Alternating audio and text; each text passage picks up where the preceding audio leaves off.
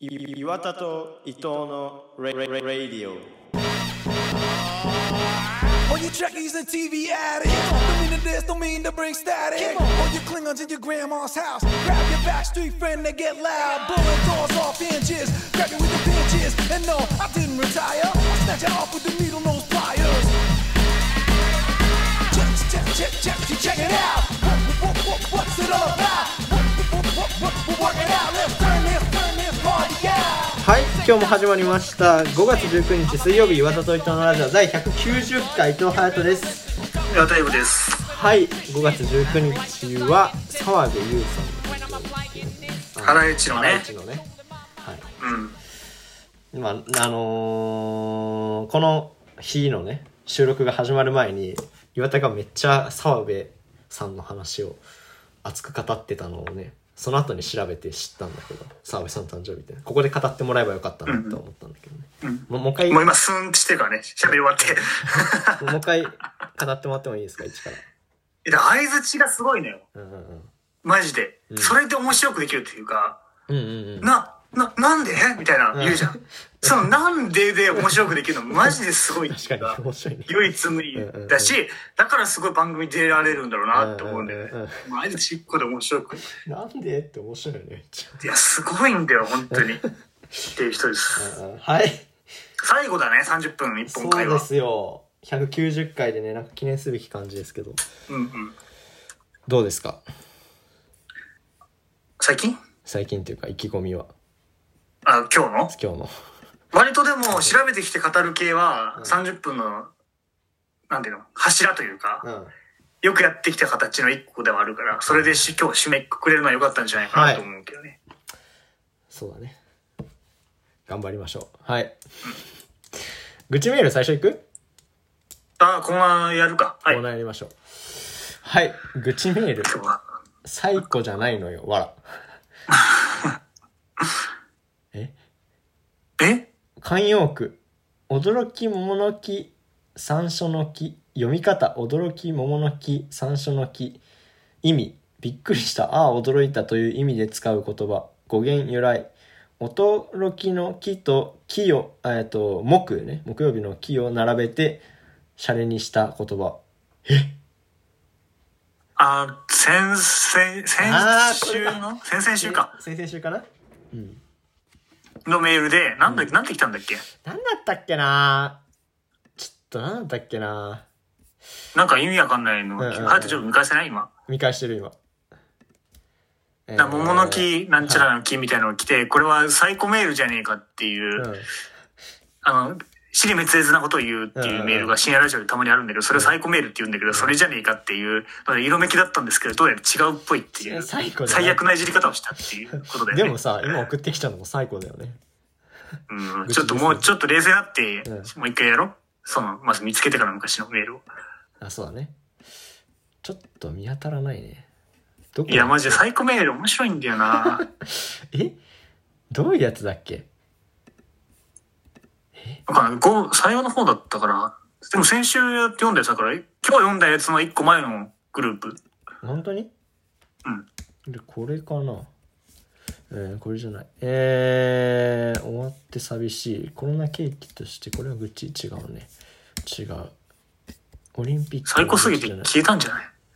消されたのかな？運営側に。消されたんじゃない？えないっすか？うんいやないないですねちょっとなないなんてことはないでしょ。結構遡ってんだけどな。あ、いや、先週多かったんだよね。メールが。いっぱいいただいてね。あ、あった。はい。岩田さんご結婚おめでとうございます。最後じゃねえかよ。収録中の伊藤家への宅急便、めちゃくちゃ笑いました。考えてみると、今までそういったことが起きなかったことに驚きです。あと桃の木です。ついでに山椒の木でした。驚き桃の木山椒の木っていうのあるもんね。うん。あの、それうん。を、じゃあなんかその、まず結婚おめでとうございますも最後じゃん。でもさ、ごめんごめん。結婚、うん結婚おめでとうございますが最後だから、それでパンチ食らっちゃって全然なんか見えなかった多分、小さいと思う。で、今日はなんて言ってんのその人は。慣用句、驚き桃の木、山椒の木。読み方、驚き、桃の木、山椒の木、意味、びっくりした、あ、驚いたという意味で使う言葉、語来有言、驚きの木と木の木を並べてシャレにした言葉。切れてんじゃん、そいつ、多分。切れてより最高になってる。切れてる。あすいません。はい。はい。それ愚痴じゃなくないでも。愚痴じゃない。でも愚痴メールって書いてあるの。あ、じゃあ、そういうことか。うちらに対する愚愚痴だね すいません。ふざけんなと。はい。愚痴、もう一個いきます。足りない二人、5月31日の次回で最後なのが残念すぎる。そうなんだ。いや、そうなのよ。あの、うん若林、オードリーの若林さんと、南海キャンディーズの山里亮太さんのうんユニ、漫才ユニットが足りない二人って言うんだけど、その、社会性とかコミュニケーション能力が足りないうん。人見知り二人、うん。ひねくれ二人がう、ん。それをなんか、どうなんか社会とうまく付き合う、えないみたいなのをうん話題にするっていうので、うん。そういう。定期的にライブとかやってたんだけうんうど、んうん。番組が。次が、うん番組が最初あって、うんその、それが終わったんだけど、ライブをずっとやってて、うんうんで、それが5月31日の下北であるんだよ。タウンホうん。ール。ええー、あ、そうなんだ。タウンホールなそう。のうんライブで最後みたいな感じだから、えーすげえ寂しいっていうみんな。なるほどね。うん。見に行きたいな。もうと取れないか。いやーわかんないけど、すごい人気だと思う。人気だろうね。ちょっと行きたいな。だって、うん。この間やった時、うんなんだっけ、全国40何巻でライブビューイングみたいな。映やばいな。すごいけなかった。人のために。で、すごいねファン全部埋まったみたいな。やば。やばいよね。人気じゃん。でもめちゃくちゃ面白かった、それは。あ、そうなんだ。俺、それ聞いてから、うん。てか見てから、ラジオ聞き始めたの、オードリーの。あ、そうなんだ。うん。えー、いや、見たいな絶対面白いもんな。面白いよ。うんうんうん。じゃあ、それ終わっちゃうのね。そうそう。それの愚痴ということですね。はい。はい。あ、ラジオもう一個来てた。じゃあ、これ最後読めばいいか。うん。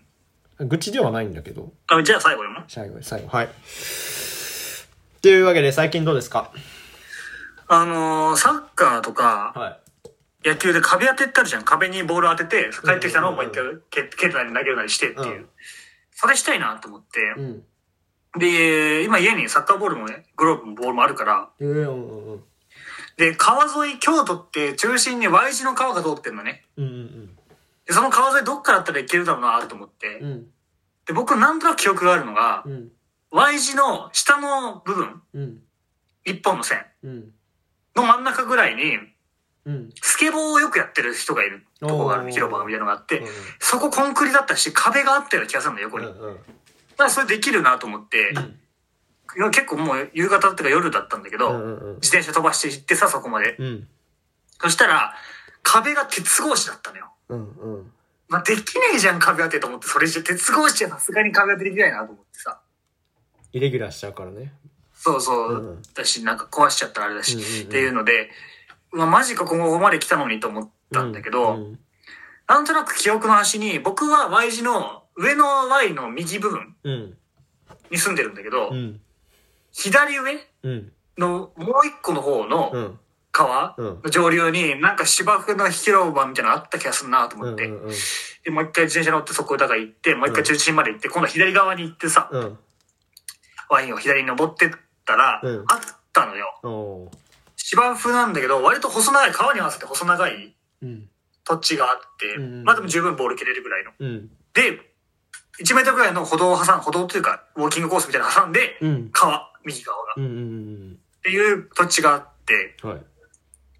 で、蹴れるなと思ったボール、サッカーボール出してさう、ん。うん。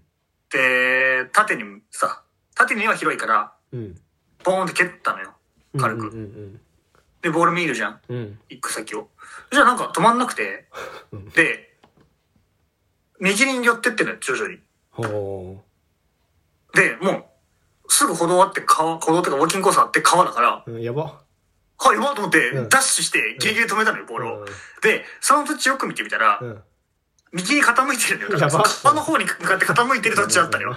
細長いんだけど。うんうわ、マジかと思って。でもここまで来たし、もうやりたいん、もう、うんできるもんだと思っちゃってるから、サッカーが。うんもう、ボールも蹴り始めたし、うんうわ、やってえなと、これは、と思って。うんだから、思いっきり蹴るじゃん、ボールを。うん。で、間髪入れずにダッシュして、うんギリギリでボールをと、その川に落ちる前にボールを押さえて、もう一回戻るっていうのをずっとやってて、もう鬼の特訓よ、肌から見たら。蹴ったら急に走り出すやつが、ガチ練習みたいな感じになって一さ人でね。そうそう。で、自転車遠くに止めてたんだけど、うん。なんとなく夜だけど見えるんだけど、それでなんか、えっ、と、犬散歩してる人がいるじゃん、川沿いだから普通に。っていう人が、犬が。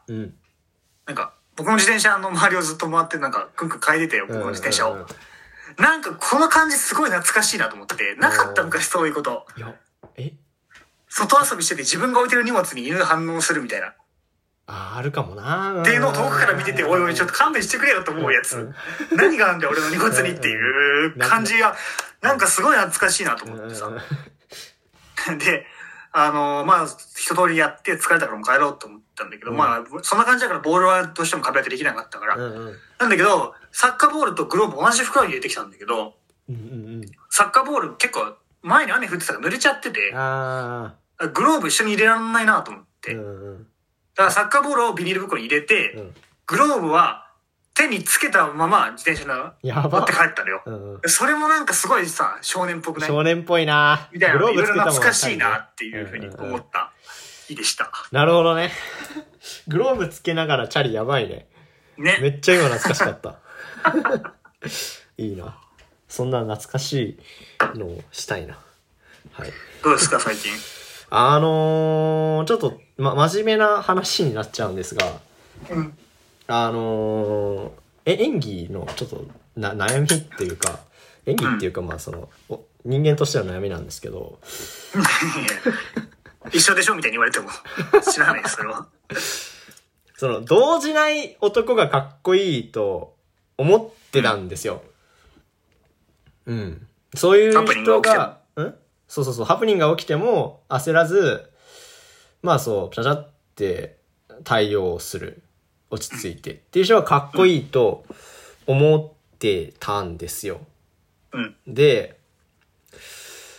その、どうやらそれだとあまり良くない、そのなんていうのかな、演技をするという上で良くないのかなって最近思ってて、良くないのかな？リアクションが悪くなっちゃうってこと？そう、なんかその、なんていうのかな、こう、動じてませんよっていうのを意識しすぎて、うん。なんかこう、リアクションが不自然になっちゃうというか、うんうんうん。なんかこう、か、変わらない？変化しない？そのな、何かが起きた時にっていうのにつながっちゃうなっていうので、あんまり良くないのかなっていうのを思ってて、で、なんかこう、これが、こういうことが起きたら、これが正しい反応みたいな、ななんていうのかな、みんなと同じような、その反応をするっていう必要はないとは思うんだけど、うん。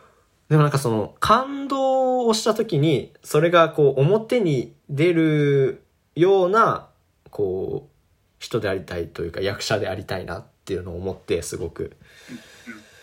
でもなんかその動じないようにしようっていうのが習慣化してるからなかなかそのパッと反応が出てこないのね。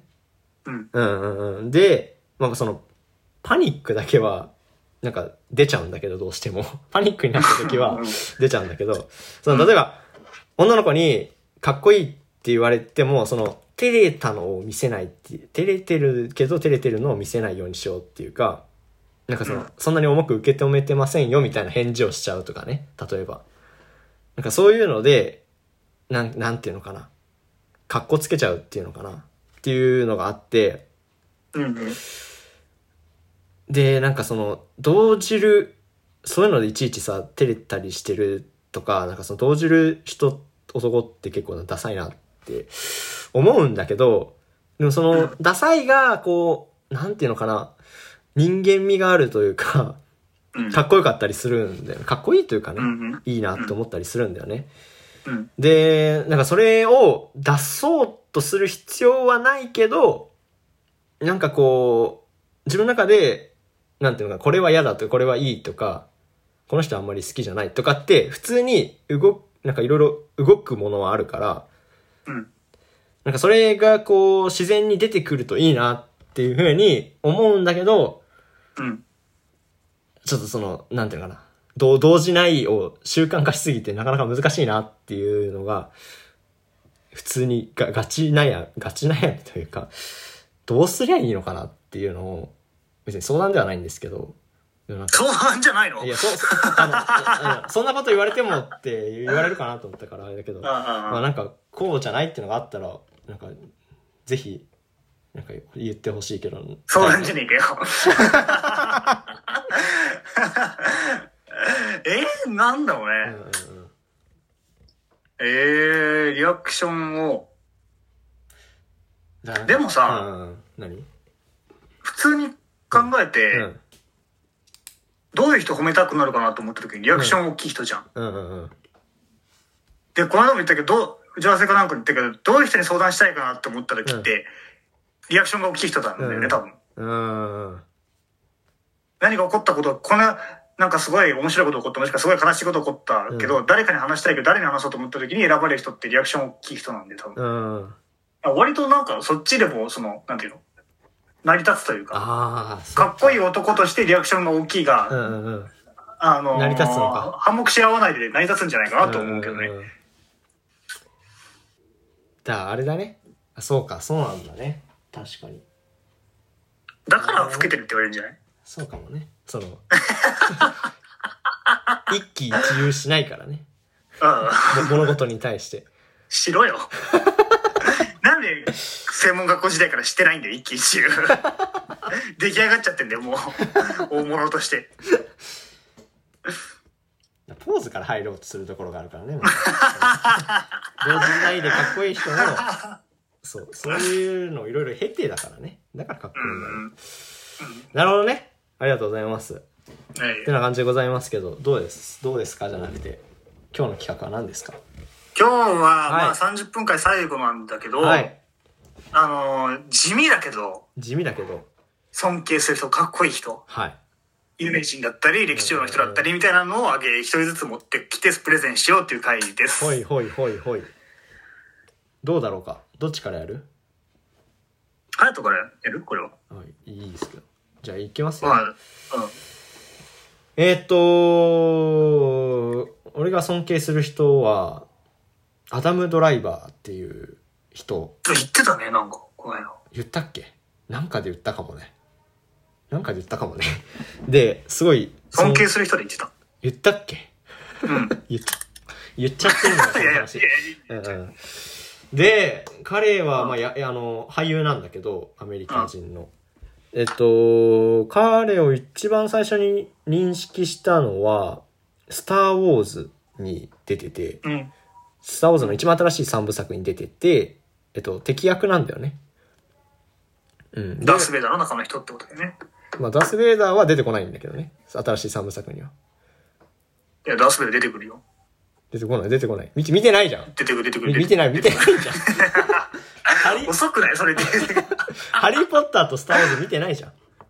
い一発目に来るかなと思ったら、や見たの、ランちゃん見たかのかな見てない。で、まあその時は、まあかっこいい雰囲気はあるし、低い声だなぐらいな印象だったんだけど、うん。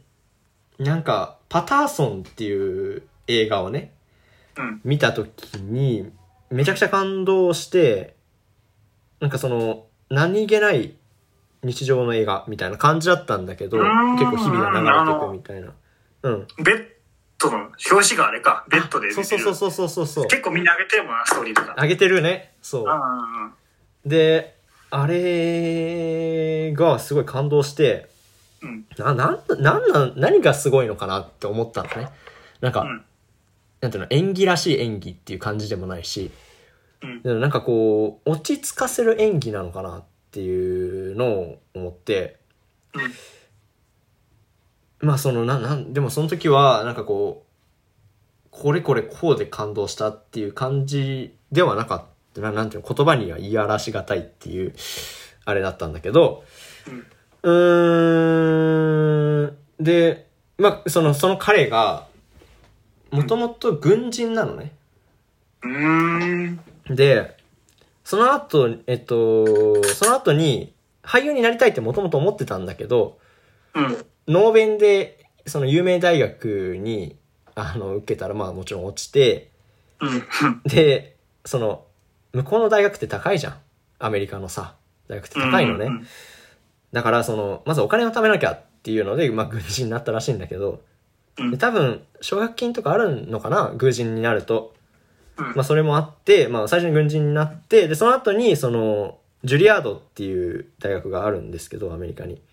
うん。でそこの演技科に入って、まあ、卒業してっていうのの、まあ一応なんか経歴その俳優になるまでのというかどういうことやってたのっていうのででなんかその、うん。なんていうのかな堅実な感じというかこうけ計画性があるというのかな、うん。その俳優になりたいけどすぐにバッと飛びつくっていうよりはなんかこうあじゃあここの大学目指したいからまずお金を貯めなきゃっていうのでなんかこう軍人に入ってとか,、なんかその感じがすごい好きで、うん。なんかうんうん。で、何が好きなのって言われて、なんて言ったらわかんない、いいかわかんないんだけど、ななんていうのかな、男の不器用さみたいなところうんが、なんかすごい共感するのかな。うん。なんかそれがこう、これこれこうしたから不器用でそれに共感するっていうよりはなんかこう、節々に出てる仕草とか、うなんかセリフの言い方とか、うん、なんか、で、でもそういう面では、なんかす、えっと、スカーレット・ヨハンソンっていう、まあ、女優がいるんだけど、その人とダブル主演でしたマリッジ・ストーリーっていう映画もあ、映画があって、で、なんかまあ、ストーリー的には、お互い愛してるけど、まあなんかこう、性格的にうまくいかなくて、で、まあ、えっ、と、離婚して、まあ子供がいるんだけど、それをどうしていくかっていう映画で、なんかその時も、彼の、なんかこう、なんていうのかな、愛してるのにうまくいかないっていう不器用さが、その、セリフの中でとかじゃなくて、なんかこう、演じてるので、で、出てて、なんかそのうん。それがなんかこう、なんていうの、自分はそういう経験ないけど、そう、そうだよねってなんか思えるところがあったんだよね。うんうんうんうん。で、だからなんかこう、それがすごい共感できるし、で、彼のすごいいいなって思うところは、なんかこう、映画を、んなんかこう、面白くさせる力があるというか、なんか、ななんていうのかな、出てくるだけで面白いっていうのはさ、なんかお芸人とかでもあるけど、なんか俺、俳優版のそれその人だなって思ってて自分の中では。うんなんかその彼が出てるってだけで、なんかこう、あ安心っていうかどこか。えー、か安心なんだね安心、そうだね。安心かな。なんかこう、あいいんだろうなって思って見たらいいっていうパターンを裏切らないのね。結構どの作品でもう。んたまに外れもあるんだけど、あるんかい でもなんか、その当たり率がすごい高くて、うんこれって何なんだろうなっていうのが未だにわからないけど、すごい尊敬してるかな、そのその人を。そういう意味で。なんか未だに謎があるというか、いろいろ見てるけど、っていう感じです。なるほどはい。でございます。割とむずなんて言うんだろう、うん雰囲気とか安心感って言語化が難しいものだよね、でもねそうそうだよね。他のさ、うん。でもさ割と有名な人だってことじゃんっうんうんうん。ていうところでその人の評価のされ方のの語彙としてはどういうふうに評価される人なの？えっと、なんだろうね。元軍人っていう歌い文句はよくあるし、えっと、あとは、えっと、いろんな巨匠から引っ張りだこみたいな。うーんらしいのね、実際。結構、オファーを、えっと、蹴ってるのもあるらしくて、忙しすぎて。だから結構、どこにも、どの監督も使いたがるっていう。すごいねまあ今の、まあ、その、結構、あれなのかななんていうのひまあ、引っ張りだこなのかななんかその裏の話は全然知らないからさ、そういう風に歌われてるだけなのかなっていうのはよくわかんないんだけど。何で跳ねた人なの？でも、スターウォーズじゃないやっぱ。ああ、そうなんだ。うんうんそこでみんな顔を知ったから、うん。あ、スター・ウォーズのあの人だって次出た映画とかにはやっぱなる。だし、俺も実際そうだったから、うんうん。でもそ、そこだと思うよ。うんうんうん。脇役って感じじゃないんだ、でも。両方やる。主役がき結構多いけど、でも、なんか、10分ぐらいしか出てこないような映画もある、彼が。割とさ、うん。わかんないけど、うん。印象だけどさ、うん。すごい、なんていうの？顔がかっこいいとかそういうタイプではないじゃん。わかんないけど。けど、そういう人って日本だと名脇役とか言われがちだけど、うんうんうん主役もやるタイプ。主役も張れるよね。うんうんううんんうん。面白いね。それ面白い。あ、確かにそこは面白いのかな。ね。そうだね。ですわ。なるほどな。はいじゃあ、お願い何、アダムドライバーを知りたかったら何から見たらいいの？えー、でもやっぱ、パターソンかな。パターソン。うんパターソンと、良さは、あでもマリッジストーリーかな。なんか、うん、その二つかな。なるほはい。です。はい。じゃあ、ゆうごお願いします。ど。大道のりよしっていう人大道のりよし。はい。野球選手です。はい元。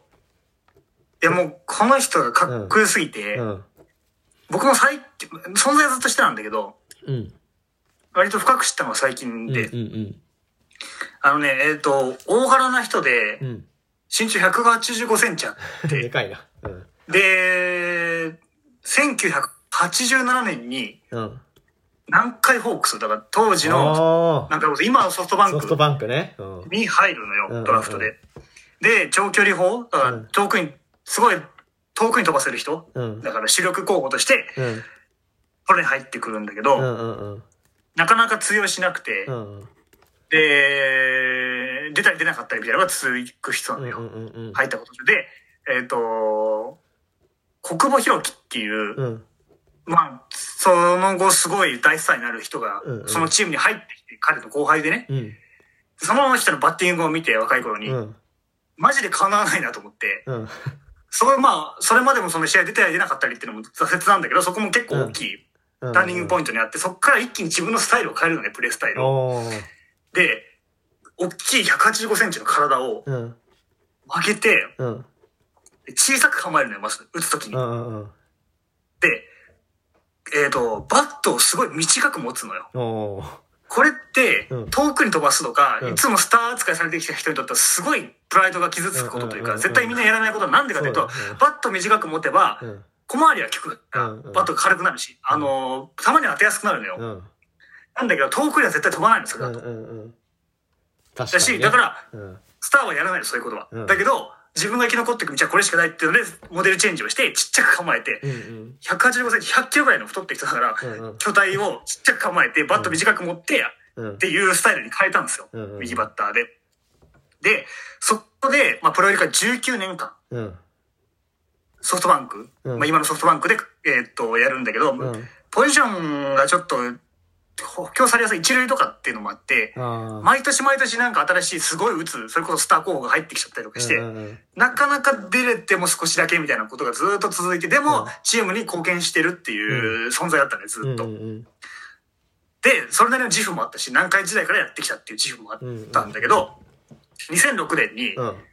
シーズンオフに外出してたら妻と、うん。急に電話かかってきて、うん。あの、クビですって言われたの。球団から？ていうので、うん。自分がもう19年やってるから年齢も年齢だし、うんそろそろかなと思ってたけど、さすがにうんずっとその不遇の時代からさ、うん支えてきた自分がうん電話一本でうん。クビになると思わなかったっていうので、うん。少しその奮起して、うん。まだ自分やりたいっていうので、そのチームを出るのよ、ソフトバンクを。うん。うん。で、そこで拾ったのがジャイアンツですよ。ジャイアンツなのね。そう。に来るのね。うんうん。で、まあ、すごい、100キロのおっさんで、うん明るい性格だから、すごいチームに溶け込むのも早かったんだけど、で、主に巨人では代打として出るのよ。代打っていうのは、1試合で1回しかチャンスがないの。うん。ずっと出てるんじゃなくて、うん。監督はここだっていう勝負の時にうん送られる人で、うん。そのずっと出る人に代わって出る。うん。で、その勝負どころだから当然相手のピッチャーもいだけど、うん。その1回でチャンスをものにして、結果を残して帰ってくっていう。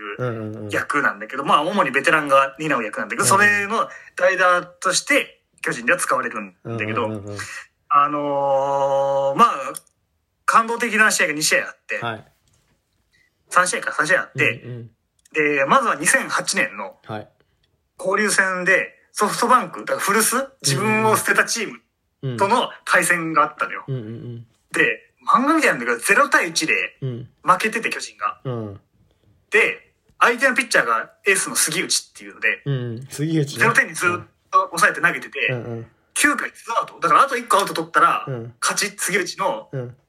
ヒーローになる勝ちっていうところで、代打で送られるの、大道が。うん。で、こう、バット持っていってさ、うんで、まあ、すごいいいピッチャーの杉内だ。うんだから、こう、何回も粘って粘って、うん。なかなか前に飛ばないんだけど、それでも繋いで繋いで、うん。で、追い込まれてから、うん。パーンと打って、うん。ホームラン打つのよ、それで。で、同点になるのよ。うん。マジで。あとワンアウトトで負けだったところから同点にするのよ。。うん。まあ結果的に他の人が打ってその試合勝つんだけうど、ん。で、見返したのよ、その自分を捨てたチームを。うん。で、すごい感動的だって話題になったのが、その、ソフトバンクの監督は当時王さんなんだけど、うん世界のうん。大貞治さんなんだけど、はい。が見事に恩返しされたっていう、試合後に言ってて、あの、年に何回かやっぱヒーローにならないとう、ん。選手は生きていけないからっていう、うん。彼は本当にプロだと思いましたみたいなことを言ったのよ。っていうのが、まずすごいいい、てか、なんていうの、感動的な一個なんだけど、はい。で、まあそういう感動的なこともあって、うん。2009年に入ってね、次のう年。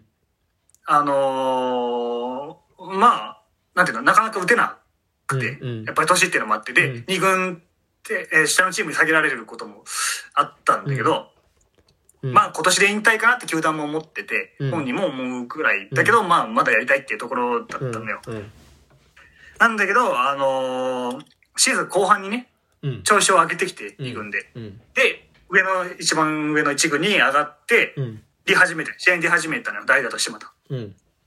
で、またその、代打うん。のことも本人語ってるんだけど、うんなんか、試合の、まあ野球ってその間があるじゃん。うん選手、守備と攻撃が交代するときに。うん。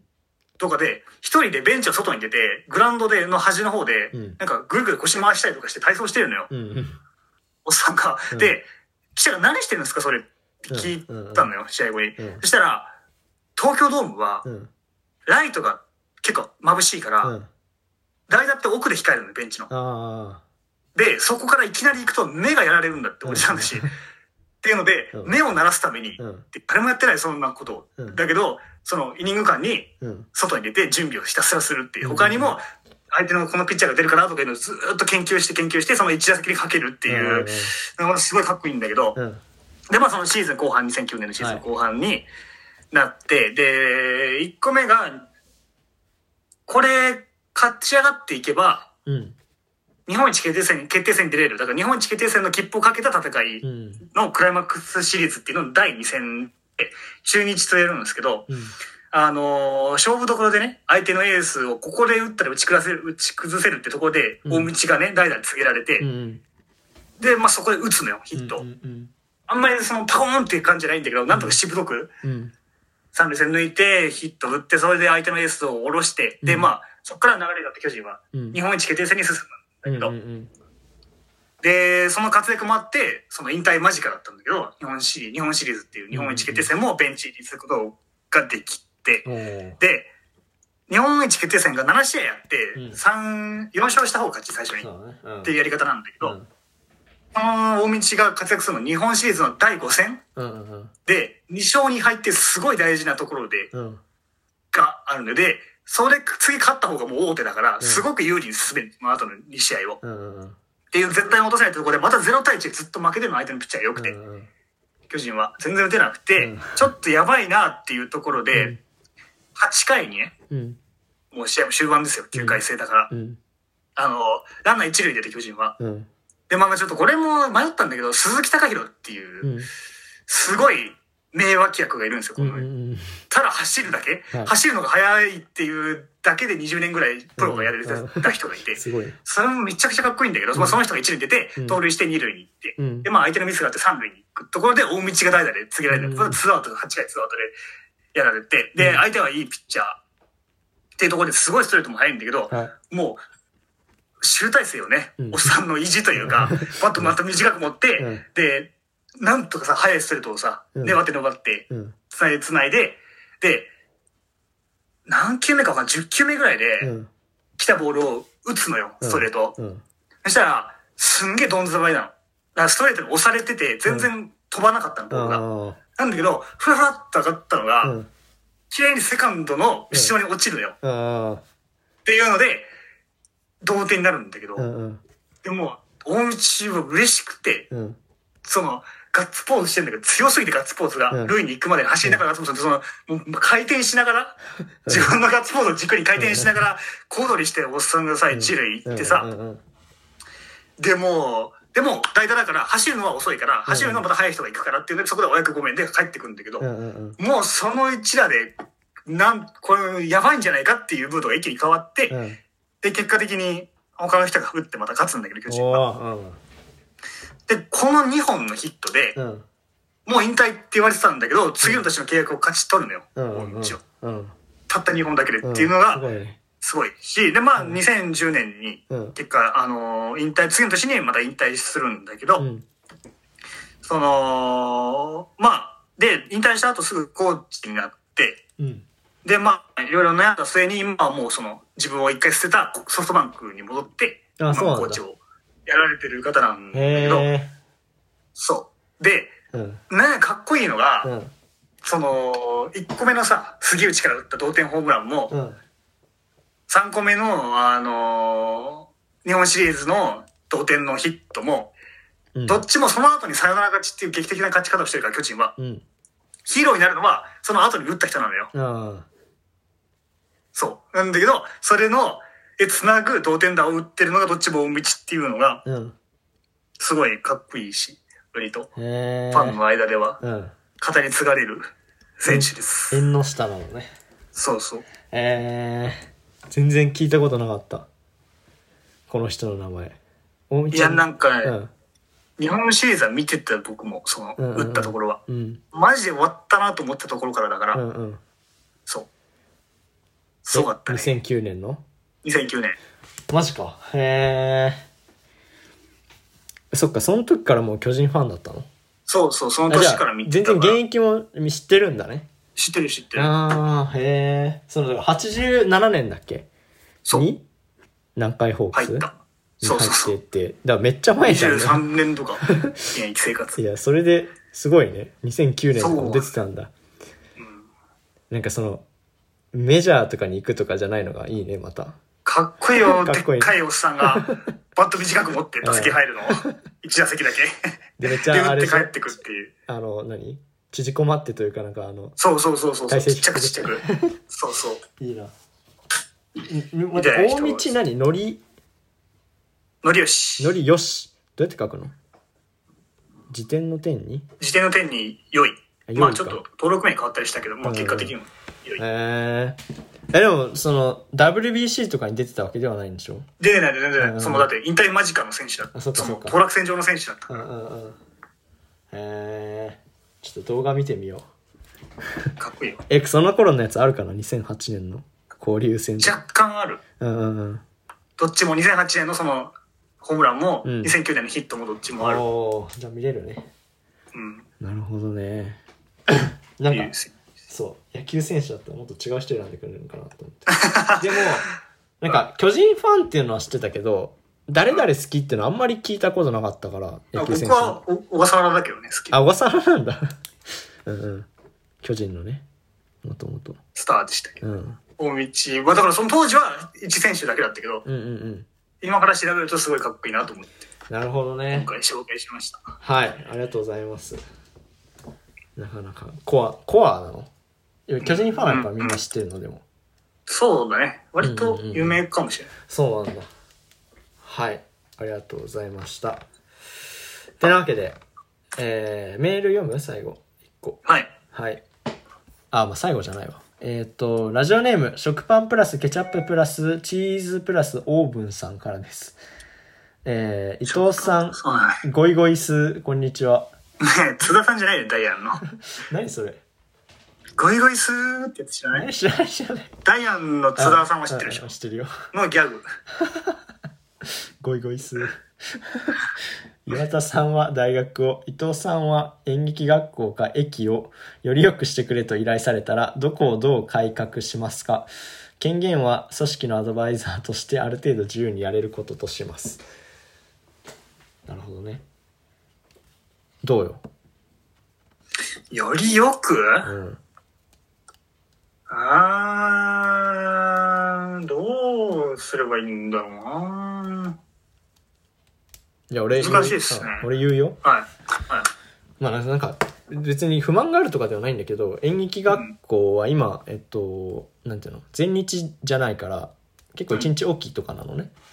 で、多分、それは、もしかしたら、あの、なんていうの、場所がそんなに広い場所じゃないから、うんい生徒数に対してのスペースが足りないから多分そうなってて、もしそれが余裕があったら、そのなんていうの、毎日とかも行けんのかなって思ったら、まあそれだったらよりいいなって。まあ一日空いたりしてこう振り返りができるのはいいんだけど、うんそう、だからそういう風に、なまあしたらいいなとは思った。思なる？う。うん。まあ先生とか増やさなきゃいけないんだろうけどね、そしたら。はい。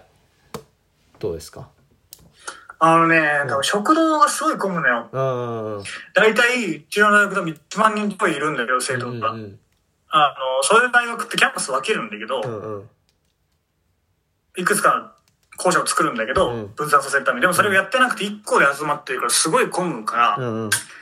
まあなんかそこちょっと時間ずらす、授業終わる時間授業ごとにずらすなりなんなりして、ちょっとそこはやっていくかな？そしたらもうちょっとストレスなくうんうん。過ごせるのかなってのはまずは思ったけどね。一気にバーってくるんだ。終わって。そうだね。ああ、それはめちゃくちゃ混むね。うんそうそう。なるほどね。そうか、食堂があるのか、大学だから。そうです。安いんでしょ？学食って。300円でお腹いっぱいになるよ。めっちゃ、丸亀製栄麺。養とかこだわらなければ。うんうん、いいなそれ憧れるんだよね、学食って。でも一般人も食べれるんだよね、確かそういうのって。場うん、そうだね場所に。今はちょっとコロナだからわかんないけど、確かに。原則はいけるとう思う。んうんうん。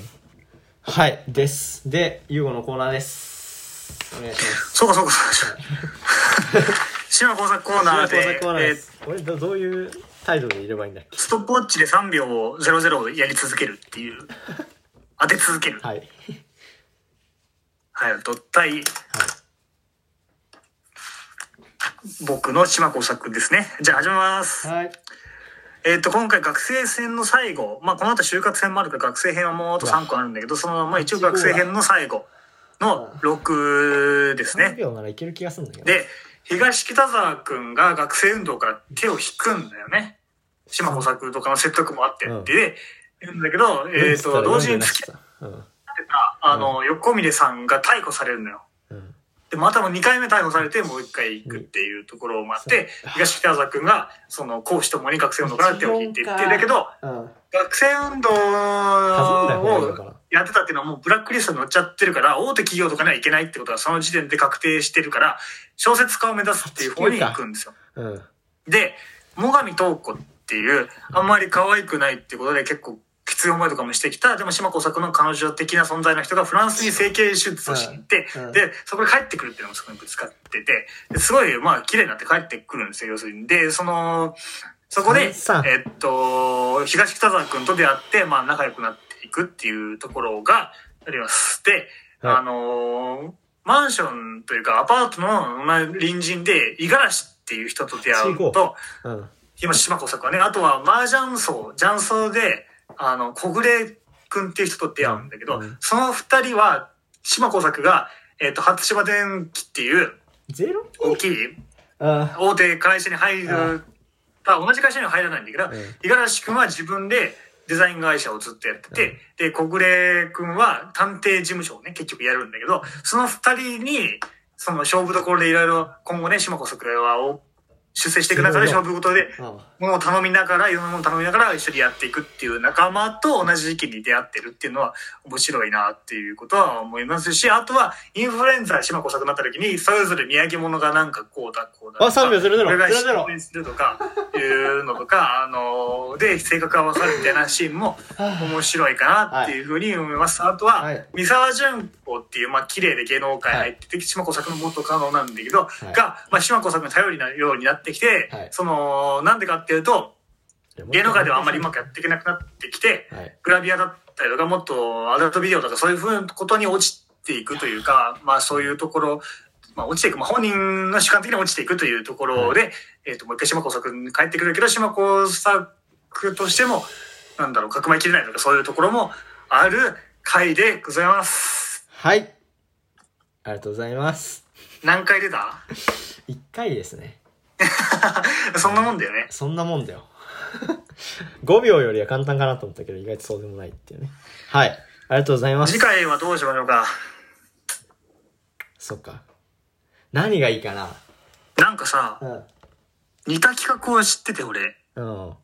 それこそマジカルクリエイターズって番組なんだけど、うんうんマジで面白いんだけど、あの、なんか、蕎麦湯階段っていうやつで、うん。階段って怖い話をするプロの人を呼んで、うん。その横で、うん。なんか同じぐらいのもので割ったら怖くなくなるんじゃないかみたいなので、うんうん。なんか、牛の出産も動画をみんなで見ながら階段聞くとどっちが強いのかみたいな。その牛の出産に気が引くのか、階段聞くのかみたいなのとか、うんうんなんかサーカスやるとか、近くでみたいなのとか、すげえ面白いんだよね、それがっていうのとちょっと似てるなと思って今。及ばんな。俺の、あれが。どうしましょう、次は。何がいいかなえ逆立ちとかできる？危ないかーいや、いいけど全然。じゃあ、逆立ちしますか？逆立ちしながら聞いてるわ、じゃオッケー。あ。はい。やば。はい。というわけで、30、最後ですね。はい、最後です。どうでした？いやー、なんか、うん。不安もありつつ、またまあダメだったら戻ってこようってそうだね。のだね。うんうんけど、うん。うん。割と、なんて言うんだろう。目指してたところではあるから、その、1週間1時間半、そうだ2時間っていうのが、ね。プロ、プロレベルだもんね。そう、時間で言えば。うん。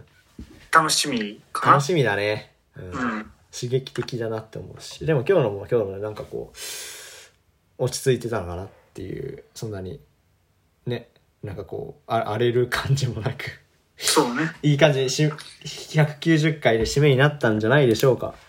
まあ、1時間半聞いてらんねえよって人もいるだろうし、うん。今までの形がいいって人もまあいるかなと思うんだけど、うん。まあ、そういう人たちの意見もさ、全部聞いていくわけじゃないから、はい割と突発的にというか、っうん。ていうのはちょっと申し訳ないなと思うけど、まあ、なんとか面白いことね、できるように頑張るんで、はい。また気が向いたらというか、はい。聞いてもらえればなと。くださいね。はい。それではね、次は月曜日の配信になります。土曜日会はなくて、はい。